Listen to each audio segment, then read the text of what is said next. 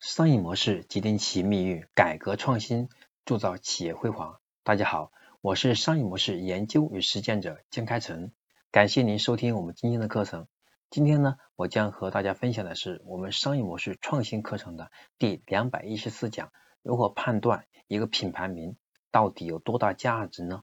我们都知道，一个品牌名字对于品牌的形象以及用户的心里面的形象都是极其重要的。那怎么能在数不清的品牌中脱颖而出？品牌名字也是重要的一环呢。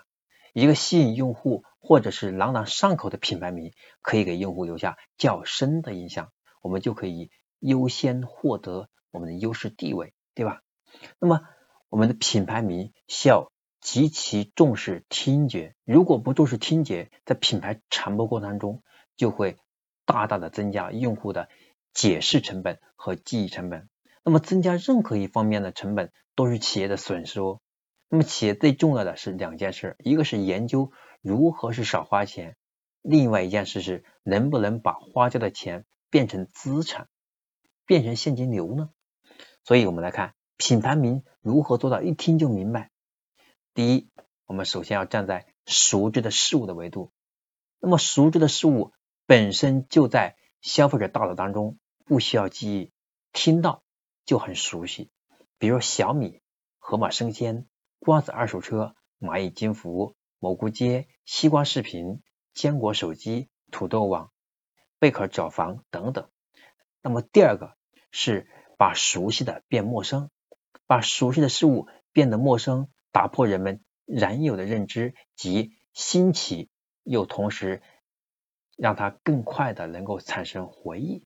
比如说蓝月亮、红牛。红米、蓝精灵、天猫、飞猪、功夫熊猫、菜鸟、三个爸爸等等，把熟悉的变得陌生，让大家重新去燃起一个新的记忆，又产生好奇，记忆又方便。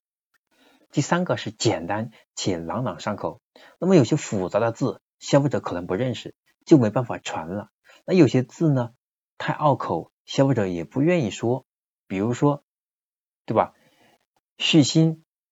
还有比如说雅迪，对吧？雅迪诗等等，读起来就比较拗口的。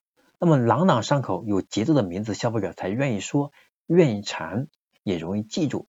比如说饿了么、美团、小米、花呗、全棉时代、七分甜、飘柔、淘宝、是哪儿、今日头条、陌陌、滴滴等等，这是不是又简单？又容易传播呢，所以我们在起名字的时候，一定要考虑到我们的用户的传播成本和记忆成本。像我们还有的像学而思啊、喜茶呀、桑茶呀，都是大家比较朗朗上口的，这样才能让大家记住你，更愿意传播。好，这是我今天和大家分享的，如何让你的品牌名变得很值钱。我们要做到，首先让你的名字在听觉上就占有至高地位。那如何让你的品牌名占有至高地位？首先做到一听就明白。那如何让你一听就明白呢？我们要做到以下三个点：第一，熟把它和熟知的事物连在一起，比如说盒马生鲜、瓜子二手车；第二是把熟悉的变陌生，比如蓝月亮；第三，简单且朗朗上口，比如说拼多多、农夫山泉、花呗等等。好了，那么今天呢，我和大家分享的是我们商业模式创新课程的第两百一十四讲，如何快速的是让你的品牌名变得值钱，变得更有价值，就讲到这里。那么下一讲，我将和大家分享的是第两百一十五讲 UGC 社区的五大规律。我们下一讲再见。